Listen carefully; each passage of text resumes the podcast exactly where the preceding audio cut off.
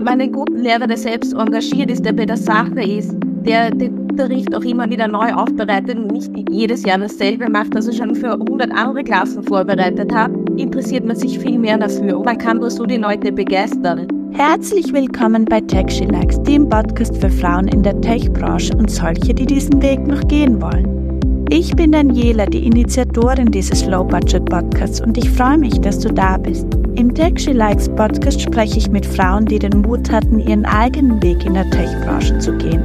Frauen, die nicht regelmäßig in den Medien stehen, aber dafür unglaubliche Geschichten zu erzählen haben. Geschichten darüber, wie sie Vorurteile und gesellschaftliche Erwartungen überwunden haben, ihren Platz in der Tech-Welt zu finden. Für mich persönlich ist dieser Podcast eine Herzensangelegenheit. Als jemand, der selbst gegen Zweifel und Vorurteile angekämpft hat, weiß ich, wie wichtig es ist, Mut zu zeigen und seinen eigenen Weg zu gehen. Denn oft genug hören wir Sätze wie, das kannst du doch nicht oder das geht doch gar nicht. Doch ich glaube fest daran, dass jede Frau das Potenzial hat, in der Tech-Branche erfolgreich zu sein, wenn sie nur den Mut dazu aufbringt. Mit diesem Podcast und den Geschichten dieser inspirierenden Frauen möchte ich dich dazu ermutigen, deine Träume zu verfolgen. Denn wie hat die Physikerin und Nobelpreisträgerin Marie Curie schon gesagt? Träume dir dein Leben schön und mach aus diesen Träumen eine Realität. Also, lass uns loslegen. Was hat dich dazu motiviert, ein Softwareentwicklungsunternehmen zu gründen? Also bei mir hat der Zufall eine sehr große Rolle gespielt. Es war nämlich so, dass ich bei einer Networking-Veranstaltung war und ähm, wie man das kennt, tauscht man sich dann mit Menschen aus, ein paar Minuten lang, dann geht man zum nächsten weiter und fragt immer, was machst du so? Und so habe ich jemanden getroffen, den ich gefragt habe, was machst du so? Und der hat angefangen zu erzählen.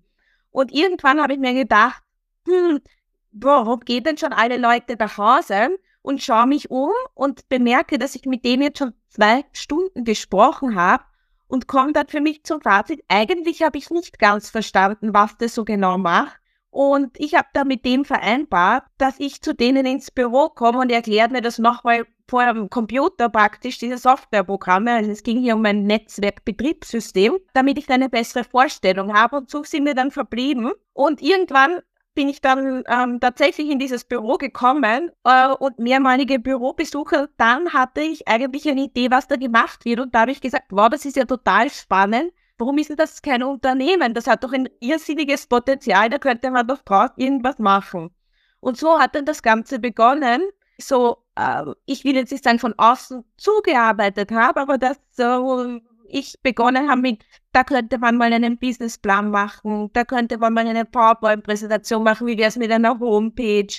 Ja, und so, ist, so war das dann eigentlich, ähm, dass ich in die Branche hineingerutscht bin. Ich finde deine Geschichte einfach faszinierend, dass du hingegangen bist und dir das immer wieder angeschaut hast und dass er dich da auch unterstützt hat. War das für ihn eigentlich auch jemals ein Thema, dass du eine Frau bist? Von meiner Seite was du, da war natürlich dieser Ehrgeiz da und diese Neugierde, die geweckt wurde mit, ich muss jetzt verstehen, was der macht. Ich habe bei einem anderen, der, mit dem ich gesprochen habe, ich auch verstanden, was der macht. Das gibt es ja nicht, dass ich das nicht verstehe. Das war mein Ehrgeiz dahinter. Und von seiner Seite war es, er hat sich, glaube ich, sehr gefreut, dass sich jemand so im Detail ähm, dafür interessiert, was er macht, weil bei ihm das natürlich auch so ist. Ähm, wenn er erzählt, ja, und Software und Softwareentwicklung, da sagen viele, okay, puh, das ist jetzt mir dann zu viel des Guten. Und ähm, ich habe mir da ja viel erklären lassen und ähm, ich glaube, das hat ihm großen Spaß gemacht und er hat sich sehr gefreut, dass sich da jemand so dafür interessiert ob ich jetzt eine Frau bin oder nicht, das ist, glaube ich, da sehr nebensächlich. Also er hat dir viel erklärt. Hast du dann noch andere Ressourcen genutzt, um dich da quasi auch einzuarbeiten? Ich habe mal Mathe nachgeholt. Also das, was ich auf der Uni gemacht habe, das hat bei weitem nicht gereicht. Ich habe in etwa eineinhalb Jahren Mathe gemacht, drei bis vier Abende die Woche, meistens dann noch am Wochenende auch. Ähm, und ich habe viel gelesen, also mich viel eingelesen, eben zu solchen Themen, künstliche Intelligenz, auch in der Philosophie natürlich, der Forschung zum Beispiel, aber, aber auch zum Thema das Gehirn. Es kommt immer so viel Neues und ich komme immer drauf, dass es so viele Dinge gibt, von denen ich keine Ahnung habe, dass äh, ich da vermutlich nie aufhören werde. Was machst du jetzt genau? Was macht dein Unternehmen? Kannst du das ein bisschen besser beschreiben?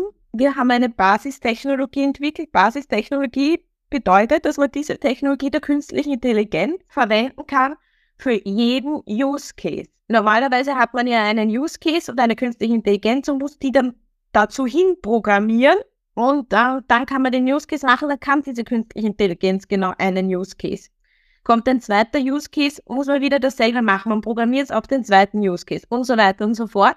Und bei uns ist es so, dass wir praktisch ein generelles System erschafft haben. Das bedeutet, dass ähm, wir gar keinen Programmieraufwand haben, der Kunde bekommt von uns ein sogenanntes künstliches Gehirn und kann dieses Gehirn dann mit seinem Wissen füllen. Und das kann Use Case 1 sein, Use Case 2 oder was auch immer. Und wir bringen dem Kunden leider nicht bei, wie man mit diesem Gehirn arbeitet, also wie man da sein Wissen hineinbringt. Das ist in natürlicher Sprache.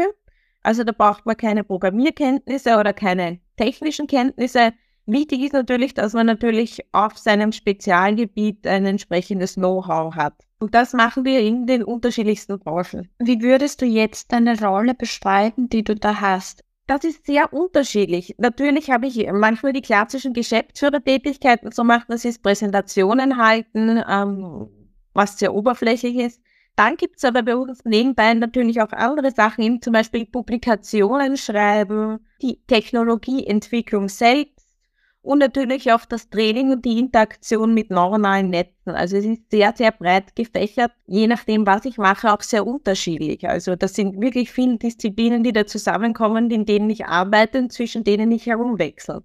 Ich kann mich erinnern, das Presseartikel, der ist schon ein bisschen älter, einige Jahre her, und du wurdest da drinnen zitiert als die Chefin, die ist blond, zierlich und mädchenhaft.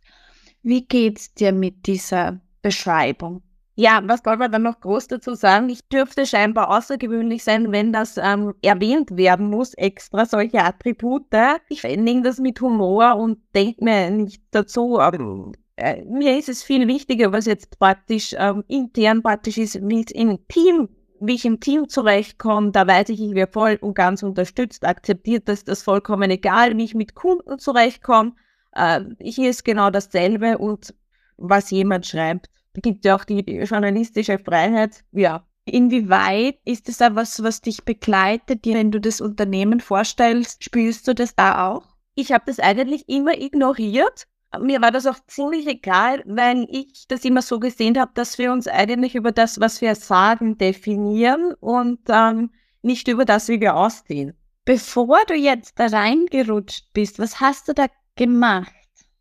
Großteils habe ich im Marketing gearbeitet, in Führungspositionen und da die klassischen Tätigkeiten gemacht. Ich habe mich ähm, wenig beschäftigt mit Technologie. Ich habe zwar ein bisschen programmieren können, weil ich Homepages selbst übernommen habe und da in meinem Quelltext was geändert habe, äh, weil ich äh, mit dem mit den CRM-Systemen nicht zufrieden war. Ich habe so natürlich von, durch die Uni auch äh, ziemlich gutes äh, mathematisches Wissen gehabt, aber das war es eigentlich schon. Jetzt ist meine Erfahrung, von der Erfahrung, die ich habe in Softwareunternehmen, in Technologieunternehmen, auch, dass so die Männer das Marketing nie so ganz für vorgenommen haben und da immer ein bisschen Witze darüber gemacht haben, also gerade von die Softwareentwickler. Wie ist es dir da auch gegangen? Hast du solche Vorurteile auch erlebt? Dass du da nicht ganz für vorgenommen wirst? Ja, also ich kenne das auch so von, ich sage jetzt mal, Hardcore-Techniker, dass sie sagen, naja, bei Marketing und Sales oder so und die ganze Business-Seite, das ist ja unnötig, das brauchen wir nicht, weil wir brauchen eine gute Technologie, das kenne ich alles sehr, sehr gut. Aber ich habe das immer mit Humor genommen und ich glaube, die haben dann auch im Laufe der Zeit gesehen, dass es halt ohne nicht geht und dass das auch sehr, sehr wichtig ist, wenn ich kann die beste und tollste Technologie der Welt haben. Wenn ich da jetzt in meiner Kammer sitze und niemand davon weiß, bringt das genau gar nicht. Also ich habe das äh, nie persönlich genommen, dass das äh, um mich als Person geht, sondern auch, ähm, dass das ein Vorurteil ist, genauso wie man oft über Techniker gewisse Dinge oder im speziellen Softwareprogrammierer sagt, ist es halt vice versa auch so. Spätestens da, wo ich mathematisch ausgepackt habe, ähm, habe ich mir dann auch den Respekt vor denen verdient gehabt. Also sie haben mir gesagt, oh, du kennst, du kennst dich ja doch etwas mehr aus. Es war letztendlich wirklich auch so, dass wir eher eine Technologie entwickelt haben und ich am Entwicklungsprozess auch komplett beteiligt war. Also man hat mich da automatisch dazugegeben, man hat mich um meine Meinung gefragt und da habe ich dann gewusst, ja, die akzeptieren mich, die respektieren mich und ähm, es passt so, wie es ist. Stichwort Mathematik. Warum hast du nicht Mathematik studiert?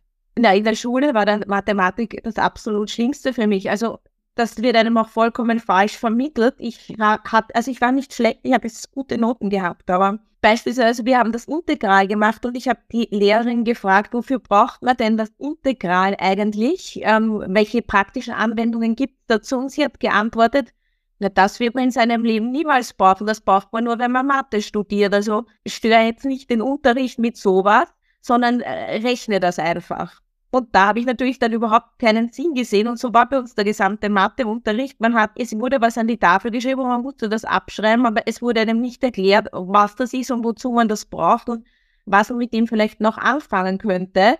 Äh, und deswegen habe ich das schon prinzipiell abgelehnt, weil ich hier überhaupt äh, keine Relevanz zur Praxis gesehen habe ähm, hatte auf der Uni aber auch als Schwerpunkt Mathematik. Habe Mathematik aber genommen, nicht weil es mich so interessiert hat oder auch nicht, weil ich gedacht habe, wow, das brauche ich sicher oft in Zukunft, sondern eigentlich nur, ähm, weil ich mir gedacht habe, das passt gut in meinen Stundenplan hinein und das ist jetzt etwas, wo man wenig Aufwand hat, um zu einer guten Note zu kommen. Du bist gefühlt eine von sehr vielen bei mir im Podcast, die eben das sagen, es wurde mir in der Schule nicht erklärt, warum ich das brauche, sondern mach das halt einfach. Gab es da auch Empfehlungen von Lehrern in eine bestimmte Richtung, was dich betroffen hat? Nein, also nein, das hat es so nicht gegeben. Also in der Schule war es auch so, dass ich eigentlich in Mathe durchaus gut war und dass es mir eigentlich leicht gelegen ist, aber man hätte vielleicht auch hier erkennen können, die hat keine großen Probleme, vielleicht wäre diese Richtung mal was. Aber das ist nicht passiert und deswegen ist das äh, für mich dann auch überhaupt nach der Matura kein Thema gewesen, da weiterzumachen, weil es für mich etwas absolut Theoretisches, Unpraktisches war, mit dem man nichts anfangen kann. Was waren denn deine Lieblingsfächer in der Schule? Das ist ganz schwer zu sagen. Das hat immer gewechselt. Das war auch sehr vom Lehrer abhängig. Also beispielsweise in Französisch hatte ich mal wirklich eine gute, engagierte Lehrerin, da bin ich auch am freiwillig am Nachmittag dort geblieben, um noch irgendwelche Bücher und Filme zu diskutieren. Im Jahr darauf war dann eine andere, die war genau das Gegenteil. Da bin ich so schnell wie möglich geflüchtet. Also ich hatte eine Informatikdidaktikerin bei mir im Podcast und die hat gesagt, dass auch der Informatikunterricht oder das Interesse für die Informatik oder generell für Technologie und auch dieser Anreiz, vielleicht dann was Technologisches zu machen, mit den Informatiklehrerinnen und Lehrern steht und fällt. Würdest du das unterschreiben? Das glaube ich sofort. Hat man einen guten Lehrer, der selbst engagiert ist, der bei der Sache ist, der den Unterricht auch immer wieder neu aufbereitet und nicht jedes Jahr dasselbe macht, also schon für 100 andere Klassen vorbereitet hat, interessiert man sich viel mehr dafür. Und man kann nur so die Leute begeistern. Ansonsten werden die abgeschreckt. Und ähm, durch die Schule habe ich dann natürlich etwas studiert, was halt dann Mainstream ist. Und habe dann geschaut, ah, du studierst das, welche Jobs kriegst du? Und habe dann da einfach einen Job gemacht. Ich habe dann nicht so nachgedacht, ist das wirklich das, was dich total interessiert? Gibt es da noch was anderes? Sondern ich habe mal den Job gemacht und bin eben dann erst nach und nach drauf gekommen, dass das doch interessant ist. Du hast ja jetzt auch ein Doktorat in, in internationalem Medienmarketing. Inwieweit hilft dir das auch in deiner Rolle, die du jetzt inne hast? Das Einzige, was jetzt aus dem Doktorat hilfreich für mich ist, also da gibt es zwei Dinge. Zum einen natürlich, weil ich in der Forschung gearbeitet habe und gelernt habe praktisch, wie man äh, hier wissenschaftlich arbeitet, wie man publiziert. Das habe ich auch jetzt bei Publikationen angewendet und hilft natürlich auch beim Patentschreiben. Das andere ist, was ich im Doktoratstudium auf der Uni hatte, war, war Philosophie und ich hatte auch Vorlesungen zur Philosophie, vor allem Wissenschaftstheorie, wo ich wirklich gedacht habe, nachher, das werde ich nie wieder brauchen. Das habe ich dann tatsächlich hier noch einmal gebraucht bei der Entwicklung der künstlichen Intelligenz. Aber es war nämlich so praktisch am Anfang unserer Technologieentwicklung, bevor wir auch lange oder lange bevor wir etwas programmiert haben, haben wir uns mit Philosophie einige Monate lang beschäftigt, praktisch mit der Philosophie, was bedeutet Denken, ähm, wie macht man Denken aus, wie kann man etwas Denkendes erschaffen. Und da habe ich tatsächlich dann wieder ähm, Dinge aus meinem Doktoratstudium wiederverwenden können, von denen ich gedacht hätte, dass das nicht mehr passieren wird. War das etwas, das deine Eltern auch gefördert haben? So, ja, meine Eltern haben mich gefördert in dem, was ich gemacht habe. Also sie haben mir die Möglichkeit schon früh gegeben, zum Beispiel musikalische Instrumente zu erlernen, aber gleichzeitig haben sie auch erkannt, äh, dass ich gerne lese und sind mit mir in die Bibliothek gegangen, sehr, sehr häufig. Und ich glaube, ich habe da in der Bibliothek die Kinderabteilung mit zehn Jahren durchgelesen gehabt, komplett. Und dann habe ich eben schon Erwachsenenbücher gekriegt. Die Kinderbücher waren schon alle ausgelesen und die haben auch gesorgt, dass, war, dass dann ein Austausch, ein ständiger stattfindet der Bücher. Und ähm, ich hatte als Kind auch immer das so praktisch, du darfst eine halbe Stunde länger aufbleiben und kannst da noch lesen. Oder du kannst halt schon vorher schlafen. Und ich bin immer aufgeblieben und habe immer sehr viel auch gelesen und das wurde gefördert. Und ähm, bei meinen Eltern war es aber auch so, wenn ich gesagt habe, ich möchte jetzt etwas nicht mehr machen, dann haben sie auch gesagt, okay, dann nicht mehr. Also die haben mich auch nicht gezwungen, etwas zu machen. Beziehungsweise, wenn ich gesagt habe, ich möchte jetzt was Neues ausprobieren, ähm, haben sie auch gesagt, ja, probier das aus. Das, was halt nicht gegangen ist, ist, wenn ich etwas Neues oder so gemacht habe, dass ich dann sage, jetzt will ich so, morgen will ich es nicht und übermorgen vielleicht wieder schon. Also sie haben gesagt, entweder bleibt man eben konsequent bei einer Sache oder man hört damit auf, aber kein Hin und Her. Gab es da Momente, wo du auch womit, äh, mit etwas aufgehört hast? Ich glaube nicht, dass es irgendwas jemals gab, wo ich mir 100% sicher war. Ich habe immer über irgendwas nachgedacht. Passt das jetzt, passt das nicht? Soll ich das noch weitermachen? Soll ich das nicht weitermachen? Soll ich eben die Branche komplett wechseln oder soll ich sie nicht wechseln? Soll ich angestellt sein oder selbstständig? Willst du den Geschäftsführerposten übernehmen oder nicht? Und was ist mit den Haftungen und deinen Verpflichtungen und willst du Gesellschafter sein und ja und nein und willst du das jetzt ähm, äh, ins Ausland expandieren, ja und nein, äh, willst du den Shareholder haben, ja und nein. Also es hunderte solche Entscheidungen gibt, die ständig zu fällen sind, wo man nie weiß, ob vielleicht was anderes ähm, besser gewesen wäre. Also bei uns auch sehr großes Thema. Gehen wir in die USA, ja oder nein, vor Jahren. Also Warum seid ihr bisher nicht in die USA gegangen? Das liegt zum Beispiel an mir. Ähm, wir hätten noch den Weg gehen können. Also wir hatten Kontakt zu den großen Investoren in den USA. Das war im Jahr 2016 äh, wo wir auch tolles Feedback bekommen haben, die halt gesagt haben, wenn ihr jetzt groß rauskommen wollt, so ein Unicorn in drei Jahren und so weiter, dann müsst ihr in Silicon Valley kommen. Ich habe gesagt, kann nicht möglich sein, dass man so eine komplett neue Technologie auch aus Europa heraus, speziell aus einem kleinen Land wie Österreich entwickelt, muss jetzt wirklich immer das Silicon Valley sein. Und unserem ganzen Team war dann auch bewusst, dass dieser Weg aus Europa heraus heißt, ähm, viel steiniger, viel langwieriger. Aber sie haben dann trotzdem auch zugestimmt, haben gesagt, dann versuchen wir das. Hast du auch das Gefühl, dass wir quasi nur von Mozartkugeln und Tourismus leben und das ähm, gar nicht anerkennen, die Technologieunternehmen? Österreich ist generell kein Land des Unternehmertums. In einer Maturantenklasse wieder. Was wollt ihr werden? Kommen genau solche Antworten. Wenn ich frage, wer will nochmal ein Unternehmen gründen? Vielleicht meldet sich einer aus einer Klasse. Aber dann kommt immer, oh, Selbstständigkeit und puh, und das ist gefährlich und dann hat man vielleicht keine Arbeitslosenversicherung, dann steht man auf der Straße und was ist mit der Pension?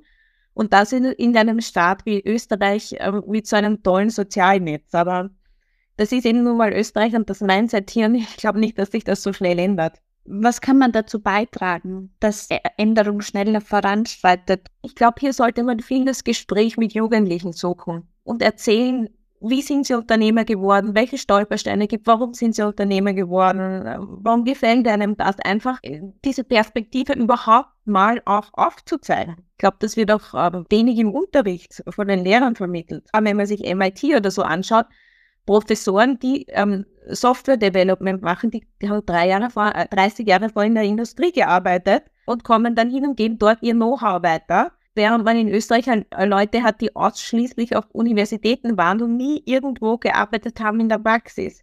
Was sollte man da deiner Meinung nach angehen? Was würdest du da machen, wenn du da jetzt in einer Rolle wärst, in einer tonangebenden Rolle, die was bewirken kann?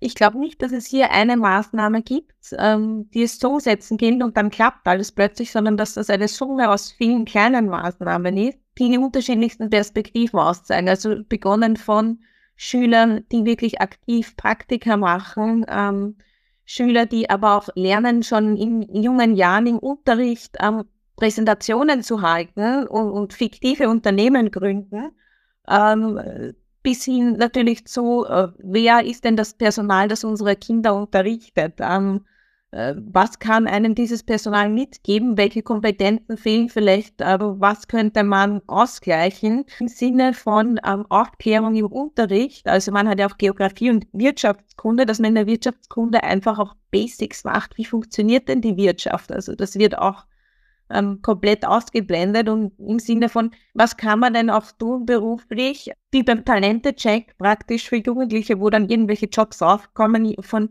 Gärtner über Koch bis Angestellter oder Arzt. Äh, ist da vielleicht auch Unternehmer dabei? Ähm, wie kann man das fördern? Ähm, wie fördert man die Kreativität? Oder macht längere Projekte an Schulen zum Thema, was kann ich äh, beitragen? Was fehlt für mich? Ähm, wo könnte ich noch was ergänzen? Wie begeisterst du jetzt auch Kunden für dein Produkt? ich glaube nicht, dass ich Kunden wirklich begeistern muss. Ich gehe das jetzt nicht nach dieser klassischen Sales- und Marketing-Methode an, sondern ich bin auch immer sehr, sehr ehrlich zu Kunden und ich glaube, das ist das, was sie auch zu schätzen wissen. Also ich sage ihnen einfach, wenn die jetzt kommen mit zum Beispiel einem Use-Case-Vorschlag, sagen, das könnte schwierig werden und ich weiß nicht, ob das klappt. Im Gegensatz zu vielen anderen, die sagen, ja, kein Problem, alles ganz leicht, machen wir super schnell. Ich sage ihnen das einfach und ehrlich, wie die Sache ist, wie ich glaube, dass sich das umsetzen lässt und die merken selbst dann auch, dass ich von der Sache, die ich mache, sehr überzeugt bin. Und ich glaube, ähm, das kommt drüber. Und die merken auch selbst, dass ich Spaß habe an dem, was ich mache. Und das ist das, ähm, was dann letztendlich zählt. Du hast ja jetzt auch ein Doktorat in, in internationalen Medienmarketing. Inwieweit hilft dir das auch in deiner Rolle, die du jetzt inne hast? das Einzige, was jetzt aus dem Doktorat hilfreich für mich ist, also da gibt es zwei Dinge. Zum einen natürlich, weil ich in der Forschung gearbeitet habe und gelernt habe praktisch, wie man äh, hier wissenschaftlich arbeitet, wie man publiziert. Das habe ich auch jetzt bei Publikationen angewendet und hilft natürlich auch beim Patentschreiben. Das andere ist, was ich im Doktoratstudium auf der Uni hatte, war, war Philosophie und ich hatte auch Vorlesungen zur Philosophie, vor allem Wissenschaftstheorie wo ich wirklich gedacht habe, nachher, das werde ich nie wieder brauchen. Das habe ich dann tatsächlich hier noch einmal gebraucht bei der Entwicklung der künstlichen Intelligenz. Ähm, es war nämlich so praktisch am Anfang unserer Technologieentwicklung, bevor wir auch lange oder lange bevor wir etwas programmiert haben, haben wir uns mit Philosophie einige Monate lang beschäftigt, praktisch mit der Philosophie, was bedeutet Denken, ähm, wie macht man Denken aus, wie kann man etwas Denkendes erschaffen. Und da habe ich tatsächlich dann wieder ähm, Dinge aus meinem Doktoratstudium wiederverwenden können, von denen ich gedacht hätte, dass das nicht mehr passieren wird. Wie schafft man es, Kunden zu bekommen, die auch dafür bezahlen? Eigentlich müsste man das die Kunden fragen und nicht mich. Ich kann nur von uns sagen, dass es so ist, dass wir nie klassisch Marketing und Sales gemacht haben, eigentlich gar nicht, sondern dass aber einem gewissen Zeitpunkt, wo die Technologie einsatzbereit war, Unternehmen sich bei uns gemeldet haben und gesagt haben, wir haben diesen Use Case, kann man den mit eurer AI lösen? Oder wir haben schon mit einer anderen AI das äh, probiert, es hat nicht funktioniert, könnt ihr das machen? Und die haben uns eben gekannt von diversen Auftritten. Wie habt ihr eure Mitarbeiterinnen und Mitarbeiter gefunden? Und also zum Thema Mitarbeiter ähm, ist es so, dass wir eigentlich die besten Mitarbeiter durch Zufall gefunden haben, immer über eine wissenschaftliche Schiene. Also es ist ein Patent veröffentlicht worden zum Beispiel und dann hat sich jemand drauf gemeldet oder auf eine Publikation oder wir hatten wo einen Vortrag, wo dann jemand gesagt hat, ist sehr interessant. Ähm, eher so, wir hatten auch klassische Stellenausschreibungen, wie man sie kennt, ähm, auf den ganzen Portalen, aber die wirklich guten Mitarbeiter sind so nicht gekommen. Ohne diese Begegnung äh, wäre ich auch gar nicht dazu gekommen. Ich hätte mich wahrscheinlich oder mit sehr, sehr hoher Wahrscheinlichkeit fix umorientiert noch weiter, weil ich immer schon sehr wissbegierig war und sehr neugierig und unbedingt Neues lernen wollte. Das hätte ich auf jeden Fall gemacht. Sonst wäre ich, glaube ich, auch nicht zu solchen Business-Veranstaltungen gegangen, wo man viele neue Leute kennenlernt. Aber ob das jetzt genau wirklich ähm, Technologieentwicklung geworden wäre, ähm, das wage ich mal zu bezweifeln. Was kann man jetzt als Frau tun, wenn man diese Zeit nicht aufwenden kann und auch nicht solche Netzwerkveranstaltungen besuchen kann. Ich glaube, gerade hier ist es sehr, sehr einfach, Jobs zu kriegen. Die werden überall händeringend gesucht und ich glaube, gerade auch in der Softwareentwicklung zum Beispiel lassen sich die Jobs sehr gut äh, mit Kinderbetreuung vereinbaren, weil es sehr flexible Arbeitszeiten sind. Also ich habe auch Kollegen, die arbeiten nur nachts beispielsweise und auch ortsungebunden, also mit viel Homeoffice oder wo auch immer. Netzwerk braucht man auch kein großes oder viele Veranstaltungen, weil die Leute am Arbeitsmarkt fehlen. Man verdient gut und ähm, kann sich seine Arbeit so einteilen, wie man möchte. Und oft freuen sich Unternehmen, selbst wenn sie jemanden nur in Teilzeit bekommen. Also es muss nicht unbedingt Vollzeit sein. Ich habe auch in dem Presseartikel gelesen, dass du 2017 die Notbremse gezogen hast, weil du keinen Algorithmus zum Online-Pokern entwickeln wolltest und nichts, was den Leuten Geld aus der Tasche zieht, sondern etwas, das die Menschheit weiterbringt. Ist das ein sehr weiblicher Zugang? Das habe nicht ich alleine so beschlossen, aber ähm, das hat auch das Gründerteam beschlossen. Ich glaube, der Zugang ist jetzt nicht weiblich oder männlich, sondern der Zugang ist, wie sehr bedeutet einem das, was man geschaffen hat, etwas. Also schafft man das, wenn man daran glaubt, wenn man damit etwas verändern möchte, oder schafft man das, wenn man damit schnell Geld machen möchte und das schnell loswerden möchte. Also das ist, glaube ich, der entscheidende Unterschied für so etwas. Und bei uns war das immer ganz klar, wir wollen ja tatsächlich was Neues schaffen, was den Menschen hilft, was ungelöste Probleme lösen kann und nicht schnell Geld machen, weil sonst hätten wir natürlich auch einen ganz anderen Weg genommen und gleich Investoren an Bord geholt zum Beispiel. Während wir uns auch entschieden haben, wir arbeiten lieber ohne Investoren, damit wir da auch in Ruhe jahrelang Zeit hatten, unterschiedlichste Branchen durchzutesten. Habt ihr dann das Ganze mit Forschungsgeldern finanziert? Nein, also wir haben es auch nicht mit Forschungsgeldern finanziert, sondern wir haben das am Anfang ähm, sehr idealistisch aus eigener Tasche finanziert äh, und hatten 2017 einen Business Angel und dann sind, hatten wir die Kunden. Was möchtest du persönlich jetzt noch erreichen? Wann würdest du sagen, jetzt habe ich es geschafft? Es gibt für mich jetzt nicht ein Ziel, wo ich hinstrebe und sage, jetzt habe ich das geschafft und das war es jetzt, ähm, sondern es sind auch hier viele kleine Schritte, also von ähm, gewissen Forschungsprojekten, die wir dann machen, wo ich hoffe, dass dann doch ein Nutzen zum Beispiel für die Medizin herauskommt um das als Beispiel zu nennen, bis hin ähm, zu verschiedenen Verbesserungen im Gesundheitswesen, wo ich mir denke, super, das kann man dann auch großflächig einsetzen. Also es ist ganz, ganz unterschiedlich. Was war der beste Rat, den du jemals bekommen hast? Empirisch deduktiv zu arbeiten und nicht induktiv, um es mal sehr philosophisch auszudrücken. Warum? Kreativität und eigenständiges Denken gibt es so einen empirischen Deduktivismus. Was bedeutet das? Das bedeutet, dass man ähm, sich selbst Hypothesen aufbaut, viele unterschiedliche Hypothesen und dann schaut, welche Hypothesen kann ich ausschließen, ähm, was bleibt zum Schluss über.